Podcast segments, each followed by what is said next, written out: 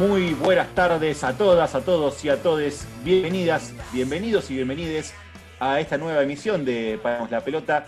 Estamos aquí por FM 88.7 Radio La Tribu. Estamos cada vez más cerca de fin de año. Eh, el clima está cada vez más favorable, eh, aunque algunos acá estén en contra. No voy a ampliar nada al respecto, no tengo ganas de generar discordia. Es un año durísimo, larguísimo, así que vamos a terminarlo en son de paz. Más allá de eso, obviamente, hay acuciantes en la sociedad que no los vamos a esquivar, como es la característica de nuestro programa, pero no me quiero adelantar tampoco. Después vamos a ir directamente con mi amiga Rocío Badesi, a la que le quiero dar las muy buenas tardes. ¿Cómo le va, Ro? Muy buenas tardes, Mica. Buenas tardes, compañeros. Un cálido abrazo a toda la audiencia que nos sigue domingo a domingo. Yo hace unos programas atrás estuve hablando sobre la importancia de que en los paneles de programas deportivos haya una mujer, que ya debería ser algo obvio y no tener que reclamarlo. Pero también quería agregar algo más que, lo dejé afuera y me parece que es importante traerlo a colación. Tenemos, bueno, a las principales eh, referentes hoy en día, como puede ser Luciana Rubinska, como puede ser Morena Beltrán, Alina Moine, eh, Ángela Lerena, me estoy olvidando un montón, pero solo por nombrar algunas. Pero, ¿qué pasa en estas representantes? Son chicas hegemónicas, mujeres hegemónicas. Y creo que en los medios debería haber lugar para cuerpos diversos. Es algo que se deja de lado, es algo que no se habla mucho. No me quiero hacer eh, la, líder en esta lucha, ni, tomar un lugar que no me corresponde, porque no es la idea solamente sí visibilizar el problema, traerlo acá a la mesa para, que lo piensen los oyentes, para que lo pensemos nosotros. Me parece que tiene que haber gente en la tele, en la radio, en todos los medios, donde uno también se sienta representado, reflejado, y, creo que, hay que dar lugar a, esa diversidad de cuerpos que siempre se termina dejando a un lado y no está bueno. Eh, la inclusión también incluye cuerpos que no sean perfectos, por decirlo de alguna manera. Está muy buena tu reflexión, Ro. Yo estoy totalmente de acuerdo con vos y tenés razón porque tal cual como vos decís, las periodistas deportivas o las presentadoras o conductoras de noticieros deportivos se atan a los cánones de la belleza hegemónica. Eh, la verdad que así, pensándolo de grosso modo, la única mujer que conduce, que no, quizás no, no es eh, hegemónicamente bella, vamos a decirlo así, es eh, Mercedes Margalot, ex Leona, jugadora de hockey femenino, eh, pero bueno, de todas formas también forma parte del ámbito del deporte, así que de alguna forma entró un poco por un trampolín y no quizás por su... Digo, con esto no, la estoy desmereciendo, eh, más allá de que para mí, a nivel periodístico o a nivel conducción, deja un poco que desear porque se traba mucho y, repite mucho, pero bueno, digo, eh, no, no, no, quiero desmerecer ni quiero cuestionar sus conocimientos o, o quizás su, su, talento, o también, digamos, ¿no? Eh, hay que tener, digamos, una presencia y una autoestima para estar al aire en un otro en vivo. Pero digo, más allá de eso, volviendo al tema que estábamos tocando vos, me parece que sí, que, hay una gran falencia en ese sentido. En los noticieros en general, quizás hay algunos ejemplos, en TN, en Canal 13 más que nada, hay algunas mujeres que no son hegemónicamente bellas, que quizás tienen un peso superior al que, al, que impone ¿no? la, la, belleza hegemónica, pero, pero en general siempre se busca lo que se llama la buena presencia, ¿no? Y la verdad que eso también es, es un aspecto que hay que corregir eh, lo más pronto posible, bueno, para generar obviamente una sociedad lo más inclusiva posible. Así que rápidamente saludar a mi amigo, el señor Leandro. ¿Cómo le va, Leandro?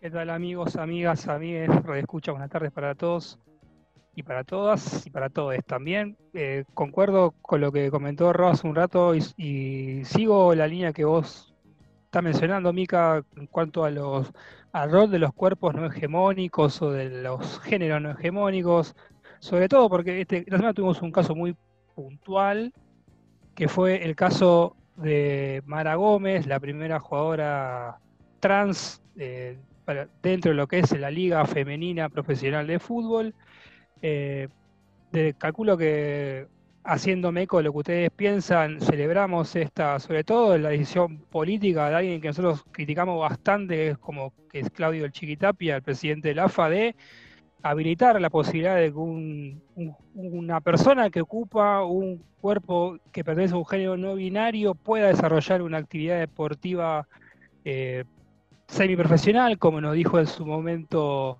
la, que, la querida Macarena Sánchez.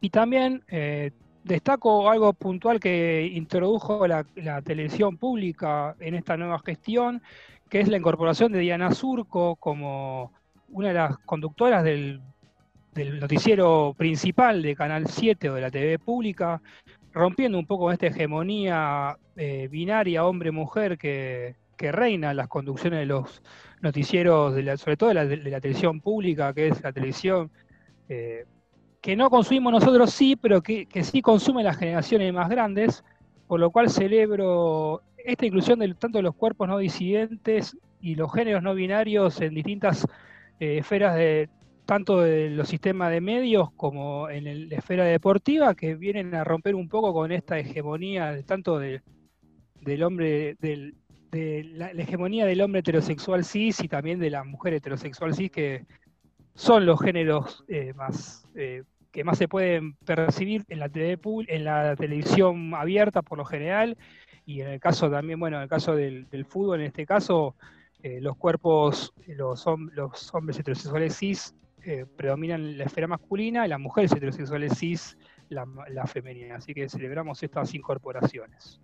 Excelente, Lean. Sí, tal cual, tal cual como vienen diciendo ustedes, es eh, un proceso lento, paulatino, pero bueno, por lo menos se está, se está acelerando, por lo menos se están dando pasos importantísimos.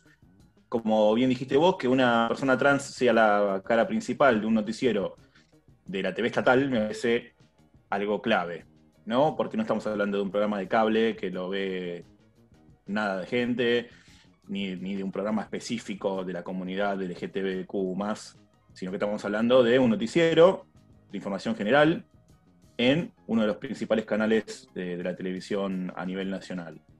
Respecto a lo que decías de Mara Gómez, eh, convengamos que había ciertas suspicacias o ciertas dudas respecto a la ventaja física que podía sacar por el hecho de haber nacido eh, varón, ¿no? De haber nacido hombre, supuestamente.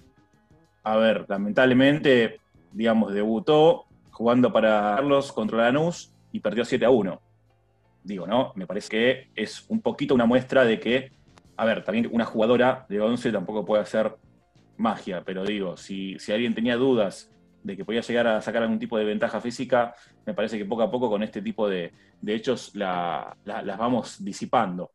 Eh, así que bueno, abogamos por supuesto por un fútbol, un deporte en general mucho más inclusivo. Quiero saludar a mi amigo, el picante, el señor Alexis Fez habría preocupado por el resultado de Vélez en la ida de la Sudamericana. ¿Cómo le va? ¿Qué tal? Muy buenas tardes, Mica, amigos, radioescuchas. Eh, sí, eh, eh, como vos decís, preocupado. más que nada por el, plantel, cómo se comporta, ¿no? Viste, algunos jugadores se van de joda y, no rinden como tienen que rendir.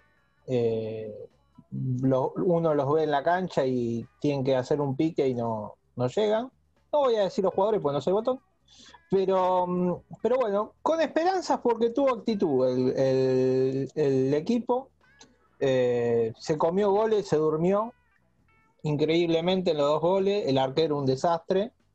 Eh, prefiero que vuelva Bogorno. Eh, pero, pero bueno, con fe y, un párrafo aparte, eh, con la tristeza de que se nos haya ido eh, Alejandro Sabela, Pachorra, el Pachorra querido, mucho más para los hinchas estudiantes y a quienes somos bilardistas también, una gran pérdida. Y también la pérdida de Paolo Rossi, para mí el mejor jugador italiano de la historia eh, no lo pude ver en vivo, he visto videos, he visto algún que otro partido entero del Mundial 82, más que nada la final. Un gran goleador, un jugador completo, un delantero muy completo. Y bueno, es una gran pérdida en este año que es catastrófico para, los amantes del fútbol. Sí, la verdad que sí, lo de Pachorra, bueno, eh, un golpe bajísimo, lo iba a comentar después, pero está bueno que lo traigas a colación ahora porque lamentablemente lo tenemos que abordar. Venimos de, una pérdida, del día más grande del deporte argentino en la historia, que fue la pérdida física de, de Maradona, del Diego, y pasamos a la pérdida física de uno de los personajes más preponderantes del fútbol nacional de los últimos 10 años, seguro. A nivel técnico, junto con, Gallardo y algún otro técnico más que se me escapa, diría que Isabela es, es una figura descollante porque, bueno, además de haber llevado a la selección a jugar una final del mundo después de 24 años y formar un estilo de juego, un grupo humano, etcétera, digo, era una persona que salía, se corría bastante de los cánones eh, de lo que es eh, el, la persona ligada al fútbol, ¿no? ya sea técnico, jugador, gente, etcétera. Era una persona muy culta que siempre citaba a diferentes personalidades para, respaldar sus argumentos. Eh, y la verdad que se lo extraña por su forma de ser, por su didáctica, por su don de gente, más allá de que ninguno de acá lo, haya podido conocer, no hace falta más que escuchar las declaraciones de quien han estado bajo su tutela, bajo su dirección técnica, o, quienes han conocido como amigo, como conocido, como, digamos, este, pinche, lo que sea, eh, como para entender de que ese fue una persona excepcional, eh, en el amplio sentido de la palabra. Así que bueno, eh, este programa se lo dedicamos a él y a toda su familia, por supuesto. Quiero saludar al señor, al instigador, el señor Ignacio Solano. ¿Cómo le va? Eh, buenas tardes, compañeros, compañeras, a todos los que escuchan del otro lado. Eh, y bueno, también un poco triste por la noticia del fallecimiento de Alejandro Favela. La verdad que no uno se va enterando cuando lamentablemente cuando fallecen o se producen estos acontecimientos de la persona detrás del entrenador y la verdad que una persona íntegra, un profesor, eh, me, choqueó también como pasó cuando falleció el Diego, esa mítica foto que se dio entre un hincha de Boca y un hincha de River, bueno, circuló también un video de un hincha de gimnasia que se acercó hasta la sede y se quebró el hincha de gimnasia diciendo yo lo vi jugar a Alejandro Sabela y era un crack, o sea, estoy acá porque me, marcó, es una persona de 10, o sea, y también yo lo veía eso y se me ponía la piel de gallina. Y la verdad que sí, me, me choqueó pero bueno, eh, si se quiere, para hacerle un pequeño homenaje a la, familia bilardista y a la familia saberista, si se quiere, hoy vamos a abordar un poquito este tema, ahora, en breve. Buenísimo, buenísimo. No me adelantes nada, no me adelantes nada, por favor, que ya vamos con eso. Y es tal cual como vos, no solamente fue la persona de gimnasia al estadio, sino que también fue otra persona o varias personas a la casa, a la que era la casa de Isabela, a dejar ofrendas y demás, ¿no? Unión del fútbol, como pasó con, Maradona, eh, como, pasó con, como, pasó con Maradona no solamente acá en, Argentina, sino también en otros países del mundo, ¿no? Recordemos, eh, se, me escapó, se me escapa el nombre ahora del jugador de la Roma que fue a dejarle una ofrenda a Diego en el, barrio español, donde está el altar de, los hinchas del Napoli, un jugador de la Roma de la época, de la, década del 80, que era como rival de Diego. Eh, Bruno Conti puede ser, no me acuerdo bien cómo era, creo que era Bruno Conti, el nombre. Eh, también fue con su camioneta, le llevó una ofrenda floral y toda la gente que estaba ahí aplaudiéndolo. A ver, no hay, una, no hay una rivalidad específica entre Napoli y Roma. Eh, digo, ¿no? Esa unión de diferentes cuadros para homenajear al fútbol, a un representante fiel del fútbol. Y bueno, Sabela es ni más ni menos que quien nos llevó a la final del mundo y quien casi nos la hace ganar, si no hubiera sido por, ciertas cuestiones fortuitas, la mala puntería de algunos jugadores, hoy estaríamos hablando de un técnico del mundo. Pero bueno, sin haber logrado ese, ese sueño, ese, título, dejó su impronta. Y ni hablar en estudiantes, ¿no? Donde lo sacó campeón de América, casi le gana al, mejor, al posiblemente mejor Barcelona de la historia, campeón local. Así que bueno, Pachorra, la verdad, que, que estés lo mejor posible, que descanses en paz. Y aquí intentaremos homenajearte. Y hablando de homenajearte, vamos directamente a la dinámica de lo impensado del día de la fecha.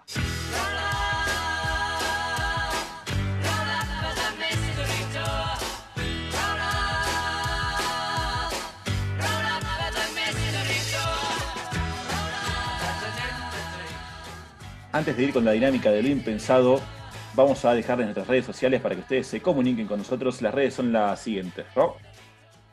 Sí, estamos en Twitter como Paremos P, Facebook Paremos la Pelota OK, Instagram Paremos guion bajo la pelota y por supuesto en Spotify para escuchar nuestras emisiones anteriores. Nos encuentran también con el nombre del programa Paremos la Pelota. Espectacular. Y Nacho querido, ¿a dónde nos llevas hoy? Bueno, como spoileamos un poquito en la introducción del programa, vamos a hablar un poquito de Carlos Salvador Vilardo, pero no vamos a hablar de, de las facetas más conocidas del doctor, sino de una experiencia que tuvo hace unos años en, el continente africano, más precisamente en Libia. Por eso hemos titulado la sección de hoy Los siete meses de Bilardo en Libia. Muammar Gaddafi gobernó Libia durante 42 años.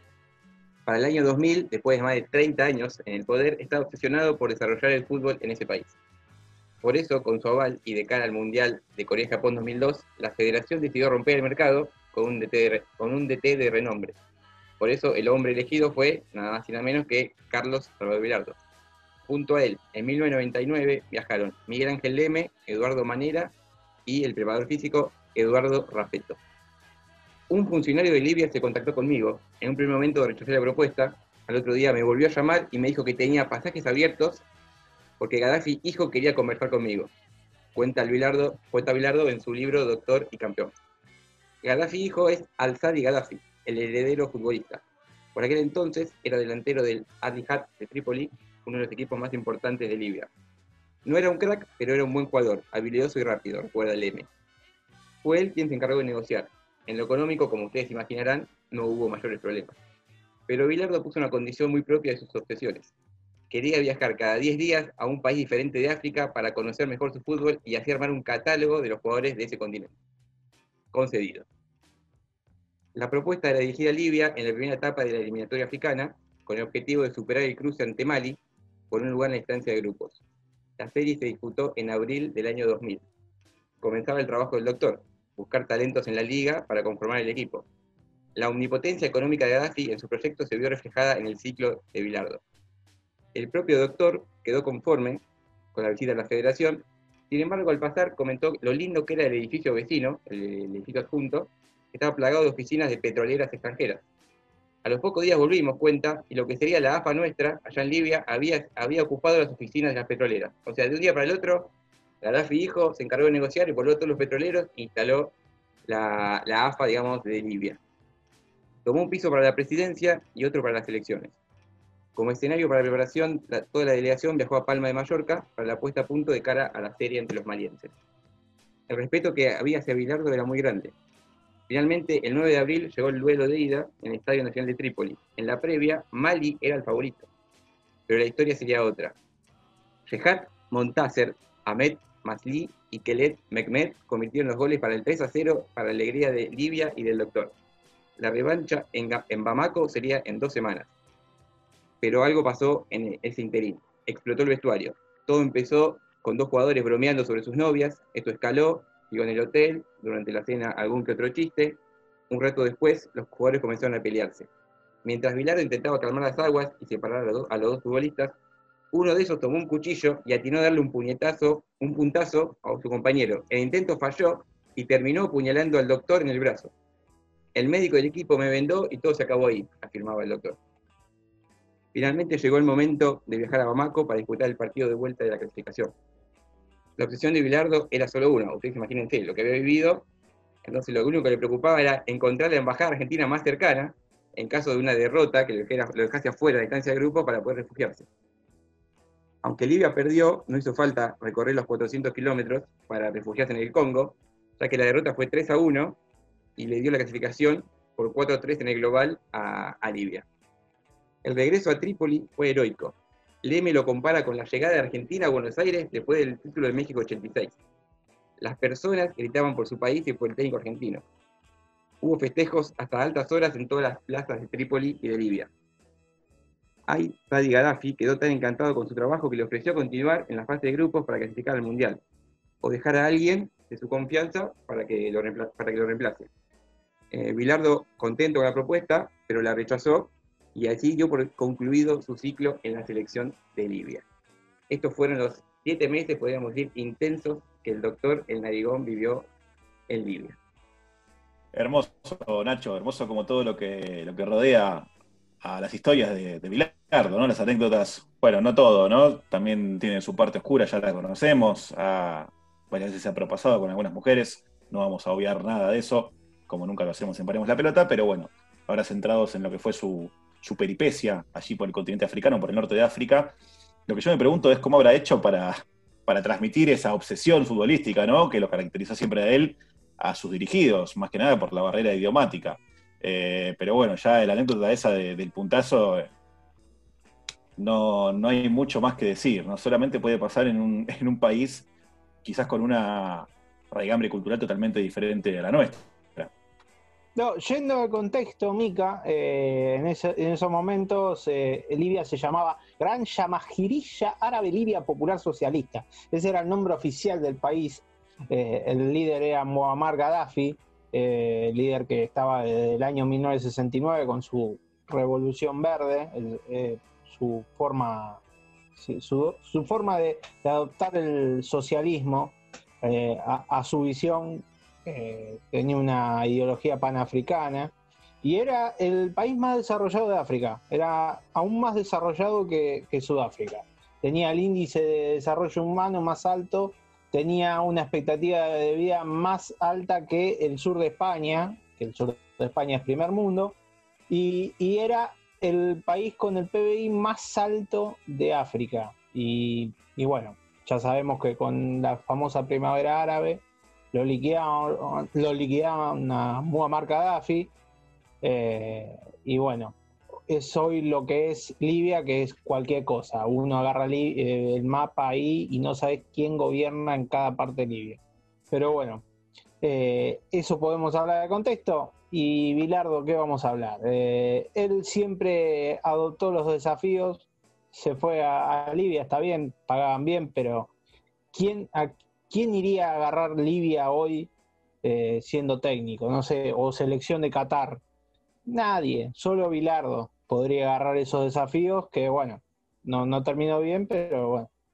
Sí, la verdad que sí, el tema de Libia es, es muy complicado. Ya sabemos de la injerencia, o no sé si sabemos, digo, para quien no sabe, la injerencia de Estados Unidos, la financiación de los rebeldes, entre 27 comillas, y bueno, la destrucción que hicieron ahí en el país, ¿no? Después de todo lo, que habías mencionado vos, de las condiciones de vida cercanas a algunos países del primer mundo, o, por lo menos en, vías de desarrollo muy amplias. Eh, yo creo que si hay alguien que se puede adaptar a la frase dinámica de lo impensado, ese es Carlos Salvador Vilardo, ¿no? Me parece que pocas personas le hacen tanto homenaje a esta sección como, como el doctor. Y esperemos que realmente pueda, pueda recuperarse le mandamos todas las fuerzas del mundo también en este año horrible para el fútbol. Y como dije también con el Diego, la verdad, doctor, lo amamos.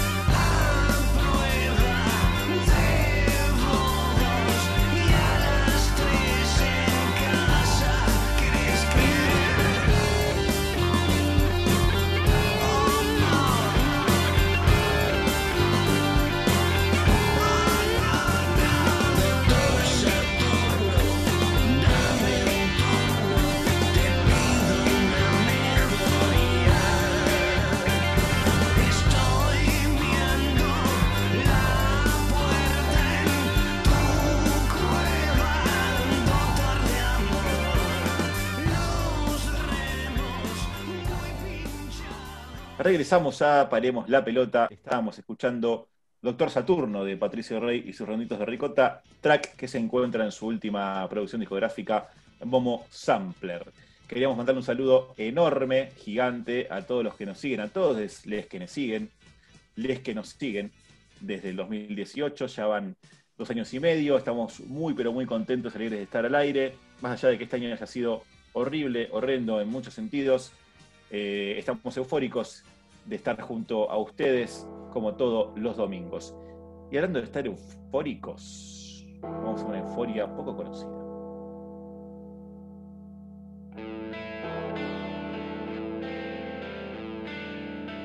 Señoras y señores, bienvenidas, bienvenidos, bienvenides a FM 88.7 Radio La Tribu. Bienvenidas, bienvenidos y bienvenides a Paremos la Pelota. Bienvenidas, bienvenidos, bienvenides de la paternal para el mundo a Rebeldes con Causa.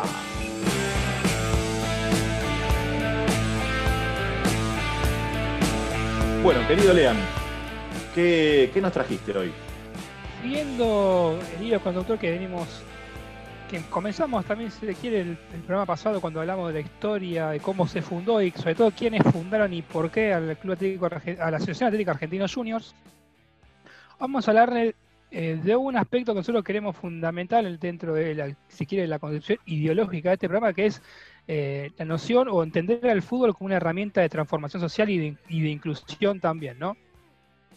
Pues vamos a ver la historia de un equipo que, si bien no juega en la liga más importante del mundo, fue a través de la inclusión de las minorías étnicas dentro de este país europeo que permitió no solo eh, que la institución crezca y, subiera de categorías en lo que es el fútbol profesional, sino que además eh, incluir a una, a una comunidad bastante golpeada a nivel internacional, como son los kurdos, y vamos a hablarle nada más y nada menos que del Dalkurd FF, que es un equipo de Suecia de la ciudad de Borlange, o Borlange, si hay algún sueco que nos está escuchando y nos quiere corregir la pronunciación de, algunas, eh, de algunos términos, más que bienvenido, aclaramos. El club fue fundado el 26 de septiembre de 2004 por inmigrantes kurdos y juega en la primera división de fútbol de aquel país escandinavo. Una de las principales acciones que este club lleva a cabo, más allá de su competencia deportiva, es acercar a las personas de su misma colectividad, nacionalidad al fútbol para buscar su inclusión social dentro de Suecia. Otra, otros de los objetivos que, que tiene el Dalkur es alejar a los jóvenes, no importa cuál sea su nacionalidad, de las calles.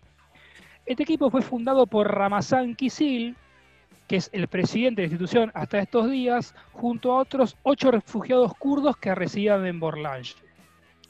El régimen de Saddam Hussein asesinaba a mi gente, los kurdos, y hubo que huir. Yo no quería, me obligaron a escaparme y tuve que empezar una vida nueva, le relataba Kisila de, de Guardian en una entrevista el año pasado. Como una especie de homenaje a su tierra, el club tomó el blanco, el rojo y el verde de la bandera de su pueblo para que sean los colores de su uniforme. Respecto al nombre del conjunto, mezclaron el nombre de la región donde se había constituido el equipo, Dalarna, y de la nación de las que provenían sus raíces, Kurdistán. De ahí el nombre Dalkur. Los kurdos se denominan el gran pueblo sin tierra y en total hay entre 25 y 30 millones de kurdos que habitan en las fronteras de Irán, Turquía e Irak. Tras la caída del Imperio Otomano, los kurdos lograron obtener una gran autonomía local, la cual les fue despojada pocos años después.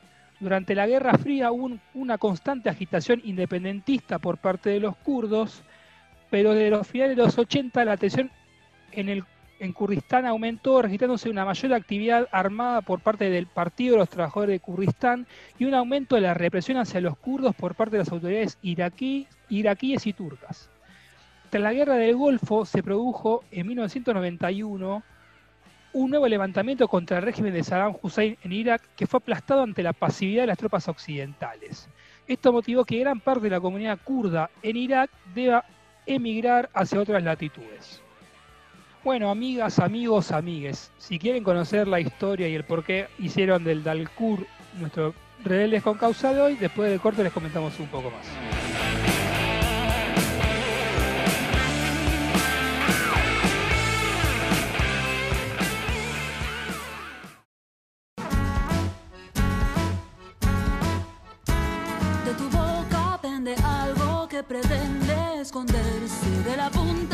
Ovillo las palabras que atragantan. Volvemos aquí a Paremos la Pelota. Contame un poco más de la historia del Dalkur, Lean, por favor. Vamos a contarles ahora un poquito de los orígenes del club. El club comenzó como un proyecto social cuyo propósito era contribuir con los jóvenes de Bornange ofreciéndole actividades deportivas. Para muchos adolescentes y sus padres, Dalcourt se convirtió en una parte importante en la integración dentro de la sociedad sueca, ya que permitía que se encuentren con otros con el mismo o diferente origen. Las prácticas, los juegos y las actividades en torno a la asociación se convierten en un punto de encuentro y una oportunidad para que los inmigrantes curos ingresen a la sociedad sueca. Es por esto que Dalcourt desempeña un importante papel social que en realidad es una prioridad para la institución.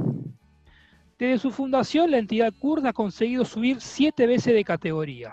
Cinco de ellas fueron de forma consecutiva y en sus primeros años de existencia, llegando en 10 años de vida a disputar la segunda división del fútbol sueco. Después de dos años en esta categoría, en noviembre de 2018 lograron el ascenso a la Alvenskan, la máxima liga sueca, eh, después de ganarle por 1 a 0 al Göteborg. Su plantel es un crisol de nacionalidades. Turcos, yanquis, holandeses, bosnios, japoneses, kosovares, gambianos, sierra leoneses, palestinos, marroquíes, noruegos y suecos conforman un plantel que cuenta con 12 nacionalidades diferentes entre todos ellos. El trabajo realizado por este club con la inclusión de los jóvenes de la diáspora kurda en la comunidad sueca no está pasando desapercibido, ya que el Dalkur tiene casi un millón y medio de seguidores en la red social Facebook, lo cual no es poco para un modesto club de una de las ligas menos importantes de Europa y que ha motivado a que sea catalogado por el pueblo kurdo como su selección nacional. Para, ya que escuchamos eh, a la mejor banda de rock de la historia, Patricio Rey y su rito de ricota, vamos a mencionar una, un latillo que tiene eh, el, ente Patricio Rey, que es golpe de suerte. Y esto lo miramos así a lo que vamos a relatar a continuación. En el año 2015, los jugadores de Alcura habían pasado unos días concentrados en Barcelona teniendo programado un vuelo para viajar desde el aeropuerto del Prat a Düsseldorf y de ahí conectar con otro avión que los llevara a Suecia. Como la mayoría eran kurdos, consideraron que la espera en tránsito en el aeropuerto de Düsseldorf era demasiado larga y hicieron cambiar sus pasajes en el avión de la línea German Wings por las últimas plazas disponibles en tres vuelos con destino a Múnich. El vuelo que no tomaron fue operado por un Airbus A320 de la low cost alemana que se estrelló en los Alpes, franceses debido a la depresión que sufría el copiloto Andreas Lubitz, quien el 24 de marzo de ese año dejó un saldo de 150 personas muertas, la mayor parte de alemanes y españolas, además de tres compatriotas nuestros. La historia del Alcudia realmente no escapa a la realidad que vive el fútbol moderno, porque una de las partes negativas que tiene la institución, que se desarrolló en los últimos años, es que poco antes de su ascenso a Primera División en 2016, dos hermanos kurdos hicieron con el 49% del paquete accionario del club. Sarkat y Kawa Yunad, empresarios del mundo de la comunicación, viendo la relevancia que tomó el conjunto de Dalarna, decidieron revertir en él y imprimieron a la institución, si se quiere, un carácter que no tenía antes, eh, un carácter, si se quiere, más mercantil, por más que sus eh, dueños sean de la nacionalidad de quienes fundaron el club. Nosotros eh, y en este caso puedo hacer cargo yo, eh, estamos en desacuerdo completamente con esta modalidad de gestión de clubes deportivos, porque es, totalmente lo antítesis lo que nosotros queremos o conseguimos, que es el deporte y el fútbol, o el, el fútbol y el deporte en general como una herramienta de transformación social y no como un mero dispositivo para acrecentar capitales. Así que bueno, amigos, eh, la idea principal de tenerles el Alcure era eh, destacar esta perspectiva que nosotros eh, reivindicamos en este programa, que es, y repito para que sea claro, que entendemos al deporte como una herramienta de, transformación social y en el caso del Alcur sirvió para que personas que tuvieron que emigrar a la fuerza de su tierra, un país sin tierra, como dijimos anteriormente, se puedan insertar por lo menos en la sociedad sueca y a través del fútbol eh, ser parte de la misma y no sufrir los avatares que sufren las minorías eh, o las colectividades dentro, de, sobre todo, de las sociedades occidentales. Así que espero que les haya gustado y la pelota es toda para ustedes. La verdad que está buenísima la historia, Lean, y está genial que esto se mantenga vigente. Es un caso más de un club que, si bien a veces nosotros remarcamos el hecho de que no le damos bolilla a los triunfos o al resultadismo, eh, que haya ascendido cinco veces en tan poco tiempo, también habla de, una buena estructura, ¿no? De una buena organización, más allá del objetivo en sí del club, que es nuclear justamente a, a aquellos excluidos de, la nación kurda. Más allá de eso, hay también un trabajo intenso, evidentemente, pero bueno, qué difícil es escapar a, al paradigma, ¿no? Al paradigma financiero que hoy en día copa el fútbol, entre otras esferas, ¿no? Pero bueno, acá, acá hablamos de deportes y de fútbol en particular, digo, qué difícil es. Porque llegan dos hermanos kurdos, uno dice, bueno, son de la misma nación, pertenecen de alguna forma a una minoría, luchan por, su- por sus derechos o por los derechos de, sus eh, coterráneos, y sin embargo, son empresarios, adquieren el 49% del paquete accionario y le imprimen una lógica verticalista al club, que va totalmente en contra de los parámetros con los cuales se creó, ¿no? La verdad que eso eh, me tiene un poco harto, voy a hablar por mí, no sé si están todos de acuerdo conmigo. Es muy difícil, digamos, esquivar esa, eh, esa faceta, es muy difícil, pero, pero bueno, no deja de sorprenderme para mal, básicamente, ¿no? Es que lamentablemente una cosa lleva a la otra. Si no se hubieran dado esos cinco, esos cinco ascensos, digamos, co- consecutivos en tan poco tiempo, difícilmente un capital eh, privado, empresario, llamémoslo como, como quieran, hubiese decidido comprar tan, tanto porcentaje del 49%. Esto es, no se va a preocupar por invertir en, la- en que todos tengan vestimenta o que tengan donde alojarse o en invertir en las canchas, no. Lo importante es, bueno, vemos un potencial de acá a desarrollar porque vemos que puede llegar a, a dejar algún fruto económico, y bueno, invertimos por eso. Sí, claro, y aparte aprovechando justamente esta identidad nacional, ¿no? Que remarcaba Lean. No solamente es un club que juega en la primera de Suecia, sino que encima es considerado la selección kurda, con todo lo que eso significa. Pero bueno, hablando de la selección y de la nación kurda, nos habla el especialista en geopolítica de Paremos la Pelota, nuestro Pedro Brigger, el señor Alexis Fedabría. Eh, me pusiste la vara muy alta. Eh, Pedro Brigger es. eh, no, no soy ni un callo de Pedro Brigger. Solo me gusta leer un poco geopolítica, nada más. Eh, no, lo que veníamos diciendo, el pueblo kurdo es una nación sin, sin Estado, eh, como en su momento el pueblo judío, eh, el- también el pueblo armenio en su momento, eh, previo al genocidio armenio, no, no, son, son pueblos sin Estado, porque comparten una lengua, creencia, eh, cultura.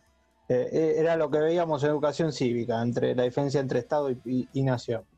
Eh, la mayoría de los kurdos se ubican, en, como dijimos anteriormente, están parte de Irak, que sufrió mucho a Saddam Hussein, parte en Irán y parte, y la mayor parte en Turquía, que sufren bastante en Tur- Turquía hoy en día.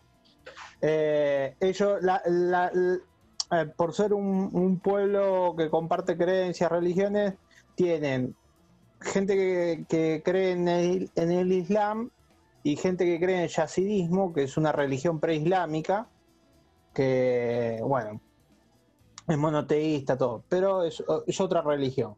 Eh, eh, ellos tienen una cierta organización en dos sectores, una parte del Kurdistán iraquí, post caída de Saddam, hay una nueva constitución en, en, eh, en Irak y, y, el Kurdistán iraquí es una región autónoma, sería como País Vasco en España.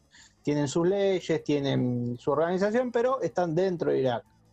En el caso de Siria, con, eh, eh, siempre tuvieron cierta autonomía no oficial, que es la región de Rojava, que muchos escuchamos, que donde muchas mu- eh, donde eh, hay mm, mucha participación femenina en la lucha de la liberación Kurdistán. Previo a, la guerra civil siria, eh, tenían cierta autonomía, eh, se, manejan ah, mediante tribus, tienen un manejo tribal, a su vez tienen una- un manejo socialista, tienen una, una, como es una ideología socialista, ellos le llaman libertaria, no- nada que ver con los libertarios acá, pero es una, eh, es una es una ideología bastante progresista, son bastante abiertos. Y bueno, ahora en esa zona de Rojava está, está bastante bien organizada. Eh, por su parte, a- ayudan a- al gobierno de Siria a eliminar a, a- uy, al ISIS y Estado Islámico. y- al Estado Islámico eh, y también parar el avance de Turquía, así que eh, son aliados hasta por ahí de, eh, del gobierno siria de Ba- eh, Bashar al-Assad. Pero en sí el pueblo kurdo es un pueblo bastante progresista, un pueblo muy castigado, pero bueno, de a poco están organizándose y creo que algún día van a conseguir su Kurdistán que tanto anhelan.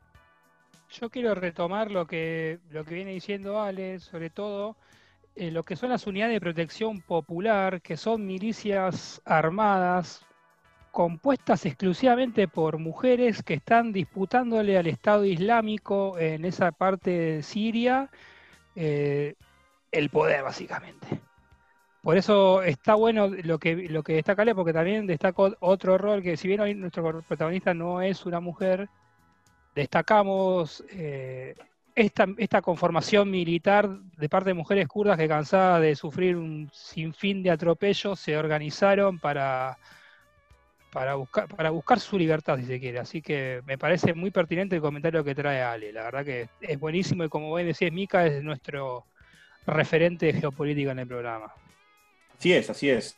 Y la verdad que, siendo también otra faceta, está buenísimo que eh, esta unión de, de, la gente kurda, mediante el fútbol, mediante el deporte, se dé en un país como Suecia, ¿no? Un país obviamente avanzado, desarrollado, de llamado primer mundo. Eh, quizás porque las condiciones estructurales son mucho más eh, favorecedoras o mucho más positivas respecto a una zona de, de, África, ¿no? O de Asia, no de África, mejor dicho, de Asia, con, que vive en constante conflicto. No obstante esto, ojalá que en breve, aunque es muy difícil, pero digo, ojalá que, prontamente, como dice Ale, puedan tener su Kurdistán, ¿no?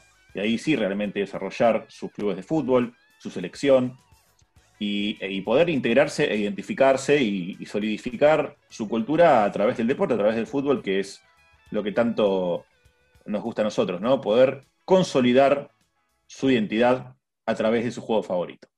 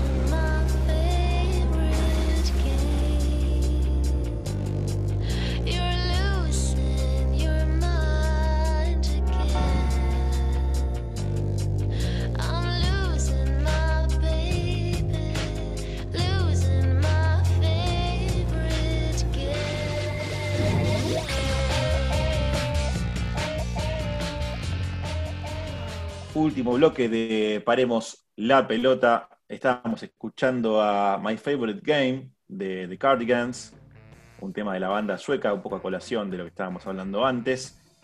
Le queremos dejar antes que nada nuevamente nuestras redes para que ustedes se comuniquen con nosotros, nos propongan temas, nos critiquen, hagan lo que ustedes consideren correcto. Las redes son las siguientes, Ro. Paremos P en Twitter, paremos la pelota OK en Facebook, paremos guion bajo la pelota en Instagram y por supuesto en Spotify para todas nuestras emisiones anteriores con el mismo nombre del programa, Paremos la pelota. Excelente. Y rápidamente vuelvo a ti, porque como todos los domingos nos vas a contar toda, pero toda la actualidad.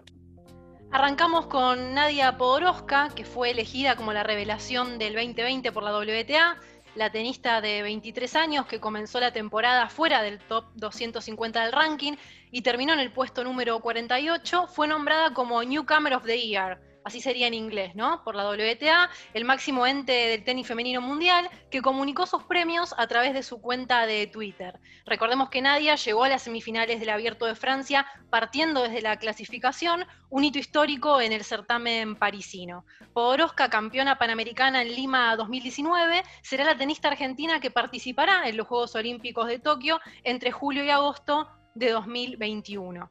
Y hablando de los Juegos Olímpicos, el Comité Olímpico Internacional aprobó la inclusión del breakdance, el surf, la escalada y el skateboard en el programa olímpico de París 2024 y confirmó que la prueba atlética de 50 kilómetros marcha será suprimida.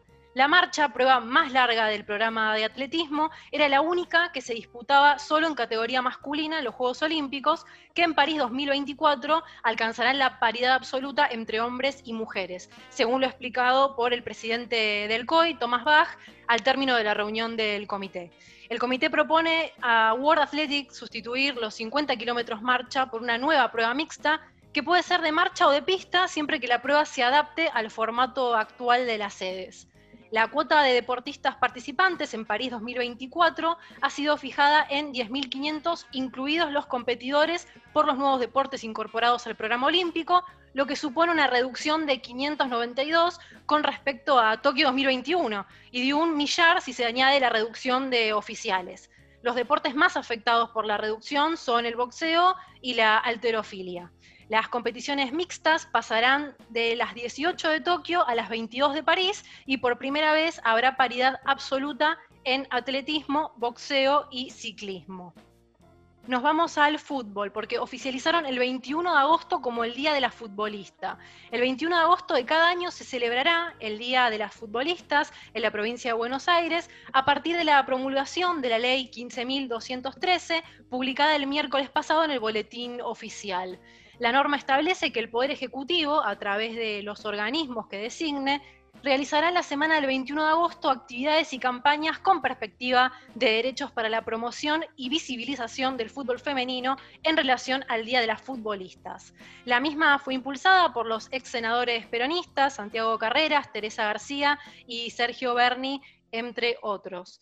Para quienes no saben el porqué de la fecha elegida, les cuento que el 21 de agosto de 1971, por la Copa del Mundo, que aún no estaba organizada por FIFA, el Baselva le convirtió cuatro goles a Inglaterra en el Estadio Azteca de México, en la que se puede considerar como la primera gran hazaña de un equipo femenino en la historia del fútbol argentino. Nos vamos a Canadá, los abusos a los novatos del hockey sobre hielo. Una docena de exjugadores de la Liga Canadiense han presentado una denuncia conjunta en el Tribunal Superior de Justicia de Ontario, en Toronto, para narrar las vejaciones y abusos masivos que se han producido en su deporte desde hace décadas. Entre los abusos se encontraban sodomizaciones con palos de hockey, obligar a los novatos a mantener relaciones sexuales con prostitutas con el resto del equipo mirando, obligar a pelear en los entrenamientos con apuestas incluidas, escupir, orinar y defecar en la pista y que los novatos se vieran obligados a recogerlo, azotes, bofetadas, palizas constantes, solo por nombrar algunos. Los denunciantes han relatado que la mayoría de esas acciones violentas se hacían de los más veteranos a los más novatos. Además, este tipo de abusos que detallan en la denuncia contaban con la connivencia de los entrenadores e incluso de los federativos. Acá abro un paréntesis para, dejarles una pregunta. ¿A quién les hace acordar estos, estos abusos? ¿A quién? ¿A quiénes? ¿A qué deporte en Argentina? Y por último, la semana pasada en Medio Oriente, las fuerzas de ocupación israelíes arrestaron al arquero de la Selección Nacional de Palestina de Fútbol, Nain Abu Akar, después de irrumpir en su casa en el campamento de refugiados de Deya, Belén ocupada. Y bueno, me pregunto cuándo se terminará este conflicto que tanto daño hace. Bueno, lo último que comentaste, el tema del arquero de Palestina, viene también un poco a colación de lo que hablábamos, ¿no? Del FC, las minorías y justamente los las naciones sin territorio, o mejor dicho al revés, las naciones con territorio que, luego se los vinieron a ocupar, que reducidas, ¿no? Por, bueno, obviamente eh, la alianza entre Israel y Estados Unidos, todo el poderío estatal que tiene Israel, eh, que le permite un libre albedrío en cuanto a la matanza, las violaciones a los derechos humanos, la violencia ejercida para, sobre el pueblo palestino. Sinceramente me quedé mm, aterrado con lo que contaste de la selección de, no de la selección, sino de los jugadores de hockey de Canadá. No tenía esa noticia para nada, porque aparte estamos hablando de, o sea, con lujo de detalles lo contaste, ¿no? De vejaciones, de violaciones. Eh, terrible, tremendo. Lamentablemente nos hace acordar al rugby, como bien vos lo mencionaste, de forma tácita, obviamente, al rugby nacional, a que no, esto no pasa en todos lados, pero bueno, se sabe que también en Estados Unidos, en, los clubes de fútbol americano, la cross, etcétera, hay estas iniciaciones, en las facultades también, en las universidades, digo, no se corre la lógica de, muchas, eh, de muchos sectores sociales de diferentes países, pero bueno, lamentablemente es algo aberrante y hay que denunciarlo a full. Nos vamos a desviar un poco de lo que es el deporte, porque bueno, esta semana que pasó, que está terminando, sucedió un evento mucho más que importante, trascendental para la sociedad, sobre todo para la parte femenina, para las mujeres, para, digamos, las disidencias, para las mujeres trans. Se aprobó, se dictaminó, eh, se aprobó por mayoría el aborto en la Cámara de Diputados. No queremos festejar antes de tiempo porque, bueno, todavía falta eh, la votación en senadores, pero bueno, es un avance. Ya en 2018 se había dado este paso importantísimo. Eh, esta vez también se volvió a dar, por suerte, por suerte no, por el trabajo, por la lucha de las mujeres en las calles y, y por la conciencia de, les diputados en el Congreso, pero bueno, para esto voy a dejar que se explaye más mi compañera y amiga Rocío Badesi. Es un avance y una felicidad para todo cuerpo gestante. Es una lucha que viene desde hace muchísimos años, de la cual cada una se fue incorporando, cada una se fue incorporando cuando pudo, como pudo. Me parece que está bueno aclarar eso. No toda mujer nace feminista, también es una deconstrucción para nosotras, también es un aprender constante. Hablo por lo menos en particular en mi caso, a veces miro para atrás y digo, yo decía estas cosas, qué horror. Pero me parece que, está buenísimo darnos cuenta de eso y que está la posibilidad de cambiar, que a veces las personas encasillan a otras personas y, no es así. Yo creo que, que con el tiempo, con educación, abriendo la mente, escuchando otras opiniones, investigando, llegamos a donde estamos hoy. Estoy muy feliz, muy orgullosa por, por las que luchan constantemente y en el anonimato. Y la verdad que, no tengo más que palabras de, agradecimiento. Ojalá sigamos por este camino, que se, que se dé la partecita que falta, como decías, Mica, que estamos muy cerca y nos merecíamos esto. Nos merecíamos esto, vamos hacia una sociedad más igualitaria y no hay que bajar los brazos nunca. Absolutamente, absolutamente, por eso digo que no, hay que que celebrar todavía, pero es un paso enorme y aparte se dio con un poco más de, holgura respecto a, la vez pasada, en el año 2018, ¿no?